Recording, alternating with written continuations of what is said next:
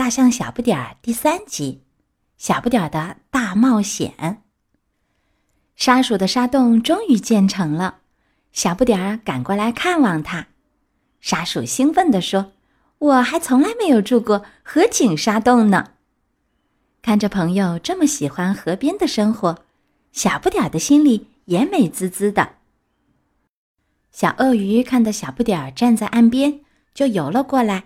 他问道：“小不点儿，我以前那样嘲笑你，你还生我的气吗？”“早就不生气啦。”小不点儿说。“如果你对我友好，我当然也会对你友好呀。”“嗯，那就好。”小鳄鱼说。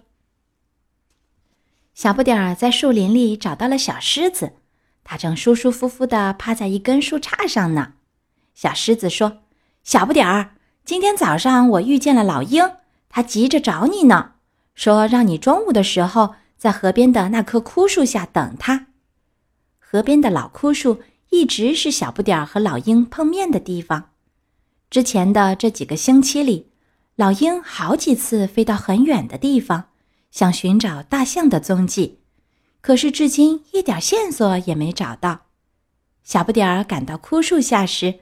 看见老鹰正在空中盘旋，这次它会带来什么消息呢？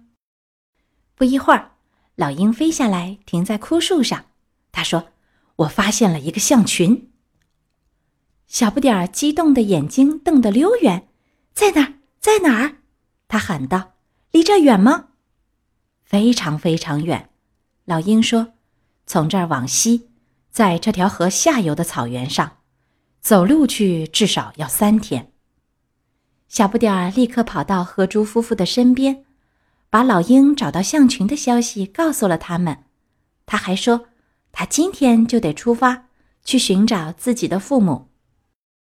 河猪夫妇早就知道，小不点儿总有一天会离开他们去寻找亲生父母。开始，他们有点难过，因为一切都来得太突然了。但是他们也不能强迫小不点儿留在自己身边呀。等找到了爸爸妈妈，我就回来看你们。小不点儿向他们保证。当然，小狮子和沙鼠也愿意陪小不点儿一起上路，人多力量大嘛。小不点儿终于踏上了寻找父母的漫长旅途。三个小伙伴儿先一起把一根粗树干滚进河里。然后坐在上面顺流而下，河猪夫妇在岸边站了很久，目送着他们渐渐远去。小鳄鱼也陪着他们游了一会儿。老鹰没有和他们一起去，原来在上次飞行时，他在大山里认识了一位鹰小姐，正准备跟她结婚成家呢。小不点儿、小狮子和沙鼠坐在树干上。顺水漂流了好几个小时，一开始旅途很顺利，但是到了下午，水流突然变急了，小河变成了一个瀑布，水声咆哮如雷，三个小伙伴一下子掉到了水里，还好谁都没有摔伤。小狮子把小不点儿拽到岸上，现在已经没法沿着小河继续航行了。那么象群在哪儿？就在附近吗？也许要先穿过茂密的丛林才能知道。突然，树丛里跳出一只吓人的大老虎，它呜呜的低声吼着，不让别的动物靠近它的地盘。不过，它一看到小狮子，立刻变得和气起来。小不点儿问老虎有没有见过象群。没有，老虎回答。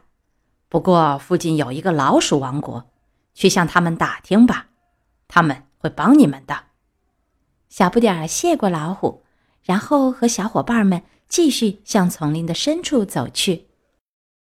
黄昏时分，他们终于穿过了茂密的丛林，前面出现了几堆熊熊燃烧的篝火。老鼠王国到了，看到成群的老鼠，沙鼠特别兴奋。抢在小不点儿和小狮子前面冲了过去。三个小伙伴儿马上被带到老鼠王国的国王和王后面前。国王认真的听了小不点儿的故事，然后说：“这里已经很久没有大象经过了。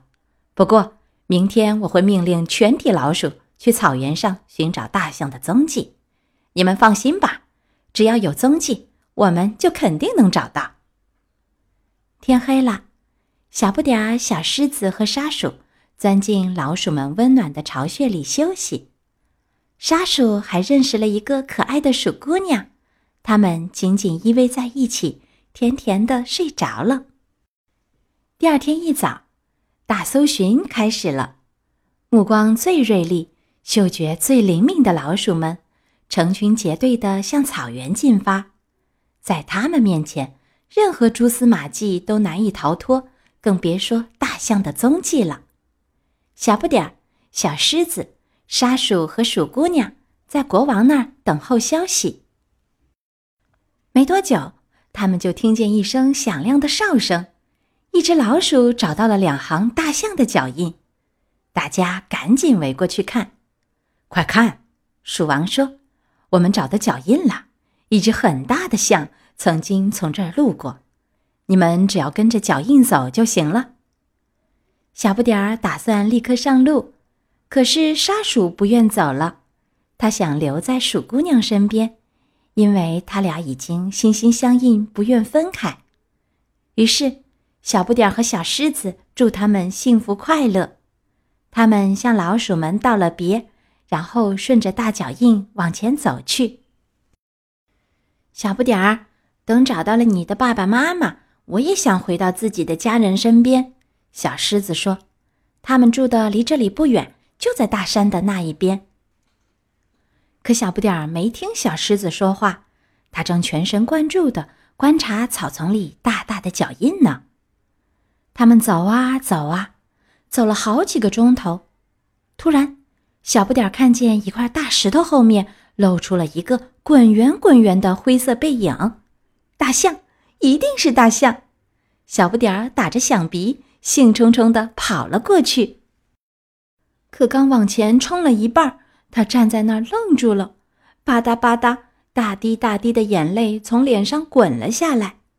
哪里是什么大象啊？原来是一只犀牛。闹了半天，他们一路跟踪的是这只犀牛的脚印。小狮子问犀牛有没有见过大象。没有，犀牛说：“这一带没有大象，你们得翻过那座山。”象群在山的那边呢。小狮子拼命地安慰小不点儿：“别泄气。”他说：“咱们一起翻过山，我的家人也住在山的那边呢，一切都会好起来的。”小不点儿，不信你等着瞧。小不点儿点了点头。他们继续赶路，爬上那座高高的大山。他们越爬越高，最后到达了满是积雪的山顶。山顶上寒风呼啸，厚厚的积雪没过了他们的胸口。小不点儿累坏了，再也走不动了。他倒在积雪里，疲惫不堪的昏睡过去。小狮子绝望极了。幸好有一只棕熊看到了他们，它用大大的爪子托起小不点儿，把它抱进自己的山洞。小狮子使出浑身的力气跟在后面。